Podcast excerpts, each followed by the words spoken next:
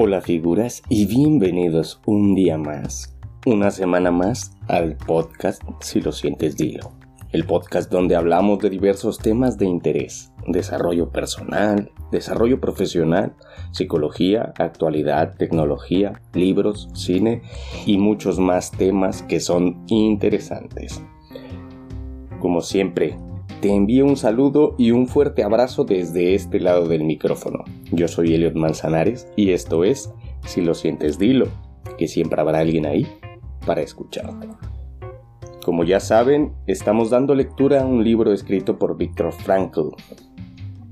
El libro se titula El hombre en busca del sentido. Si no quieres perderte las lecturas, te aviso que en un principio estaré publicando una lectura cada semana para que te lo agendes. Te informo que será cada miércoles, ombliguito de semana a las 8 de la noche, hora central de España. Así, mientras vas en el coche o mientras te preparas la cena o haces cualquier cosa, podrás disfrutar de una gran historia narrada por mí. Vamos a comenzar con la lectura justo donde nos quedamos la semana pasada.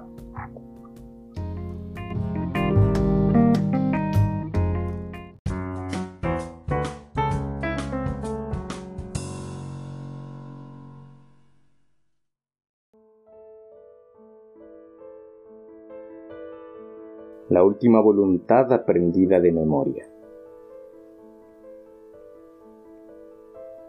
Era la segunda vez que se organizaba un transporte a un campo de reposo. No nos fiábamos y no podíamos saber si se trataba de una estratagema para explotar a los enfermos hasta el último aliento, aunque duraran solo 14 días o si terminarían en la cámara de gas o en un verdadero campo de reposo. Todo resultaba insidiosamente intrigante. El médico jefe, que me había tomado afecto, me comentó cautelosamente una noche a las diez menos cuarto. He dicho en la oficina que aún se puede borrar tu nombre de la lista. Tienes hasta las diez para solicitarlo.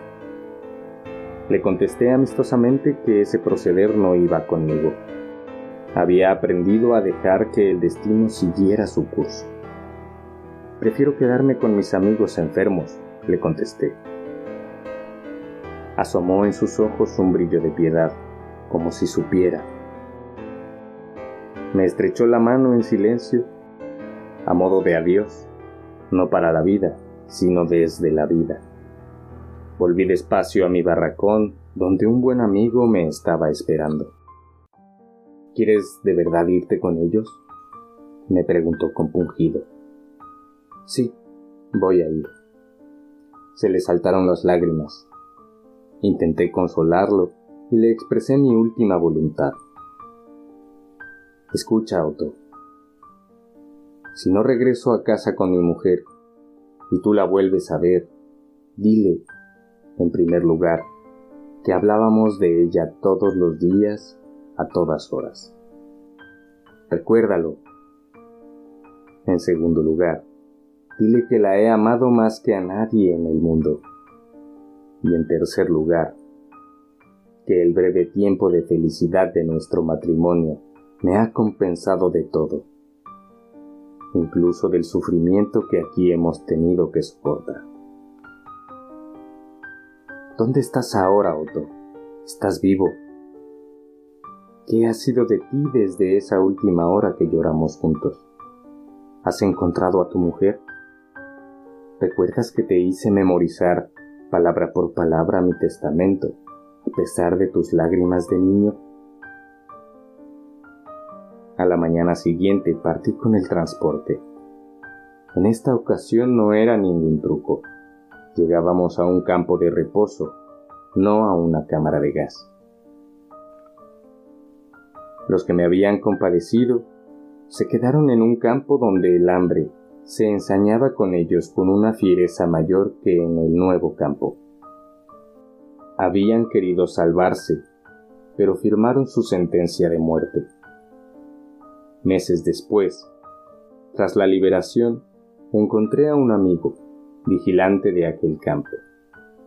Me contó que a los pocos días de mi marcha le ordenaron buscar un trozo de carne humana, robada de un montón de cadáveres. Lo encontró cociéndose en un puchero. En aquel campo, de cuyo ulterior infierno me había escapado a tiempo, había hecho su aparición el canibalismo. ¿No recuerda esto el viejo cuento de muerte en Teherán? Un persa rico y poderoso paseaba un día por el jardín de uno de sus criados. Este estaba compungido porque acababa de ver a la muerte, que lo había amenazado. El criado suplicaba a su amo que le preste un caballo veloz para huir a Teherán, a donde podría llegar esa misma noche. El amo accede y el sirviente se aleja al galope.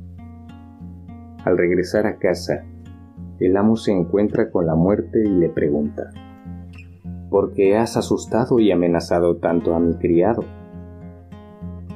No lo he amenazado. Me ha sorprendido verlo aquí, cuando tengo que encontrarme esta noche con él en Teherán, respondió la muerte. Planes de fuga. El prisionero de un campo de concentración padecía un miedo atroz a tomar decisiones o a tener cualquier tipo de iniciativa. Era la consecuencia de sentirse un juguete del destino, como si no pudiera interferir en el curso ya marcado. Añádase a eso la apatía que paralizaba el ánimo del prisionero. No obstante, de vez en cuando era necesario tomar rápidas decisiones que podían significar la vida o la muerte. Aunque el prisionero prefería que el destino eligiera por él. Esta tendencia a evitar la responsabilidad se manifestaba especialmente cuando al recluso se le presentaba la oportunidad de evadirse debía fugarse o no. Había que reflexionar y decidir en escasos minutos. Siempre era cuestión de minutos. Y eso suponía una inconcebible tortura. ¿Tenía que intentar escapar? ¿Valía la pena correr ese riesgo? También yo experimenté ese tormento. Tuve la oportunidad de escapar cuando se acercaba el frente de batalla un médico amigo, encargado de visitar los barracones fuera del campo. Quería evadirse y llevarme con él. Me sacaría del campo con el pretexto de que un enfermo grave necesitaba la atención de un especialista. Una vez fuera, un miembro de la resistencia extranjera nos facilitaría uniformes, documentos y alimentos. A última hora surgieron dificultades técnicas y nos vimos obligados a volver al laje. La intentona nos surtió de algunas provisiones, unas pocas patatas podridas y una mochila para cada uno. Entramos en un barracón vacío de la sección de mujeres, a quienes habían evacuado a otro campo. El barracón era un caos, Parecía que las mujeres habían conseguido víveres y habían escapado. Por todas partes había desperdicios, jirones de ropa, paja, alimentos podridos y losa rota. Algunos tazones aún estaban en buen estado y nos hubieran servido, pero preferimos dejarlos. Sabíamos muy bien que últimamente desde que la situación en el láger se había vuelto del todo desesperada. Los cuencos no se habían utilizado ya solo para comer, sino también de palanganas y orinales.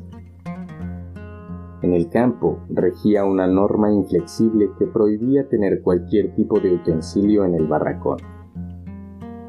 No obstante, algunos prisioneros tenían que incumplirla en especial los afectados de tifus, demasiado débiles para salir al chamizo a hacer sus necesidades aún con ayuda. Mientras yo vigilaba, mi amigo entró en el barracón y al rato salió con una mochila bajo la chaqueta. Había visto otra en el interior del barracón y yo debía ir a buscarla. Esta vez él vigiló y yo entré. Al escarbar en aquella basura encontré la mochila y, para mi gran sorpresa y satisfacción, incluso un gastado cepillo de dientes. Pero, de pronto, entre los objetos abandonados vi el cadáver de una mujer. Entonces volví corriendo a mi barracón e hice acopio de mis posesiones. Mi cuenco, un par de mitones rotos, herencia de un paciente muerto de tifus, y unos cuantos recortes de papel con signos taquigráficos, en los que, como ya he mencionado, había empezado a recomponer el manuscrito perdido al entrar en Auschwitz. Hice una última visita a mis pacientes que yacían hacinados a ambos lados del barracón, sobre camastros de madera carcomida. Me acerqué a un paisano mío, agonizante, cuya vida me había empeñado inútilmente en salvar. Debía guardar la máxima discreción sobre mi intento de fuga. Pero el enfermo debió intuir algo. Quizá notó mi nerviosismo. Con voz cansada me preguntó, ¿Tú también te vas? Lo negué, aunque me costaba eludir su triste mirada. Al terminar la ronda volví a su lado Sentí otra vez su triste mirada y algo semejante a un reproche. Eso hizo que se agudizara en mí la despreciable inquietud que me oprimía el corazón desde que había resuelto evadirme del campo con mi amigo. De repente decidí, por primera vez, sobreponerme a mi destino.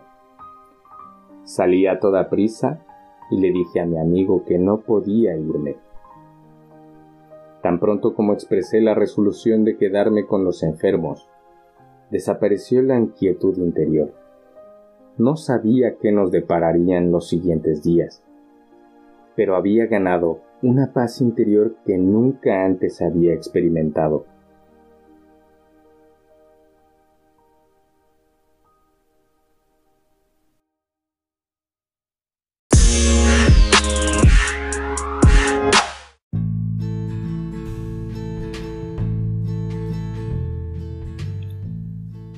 Hasta aquí la lectura de la semana.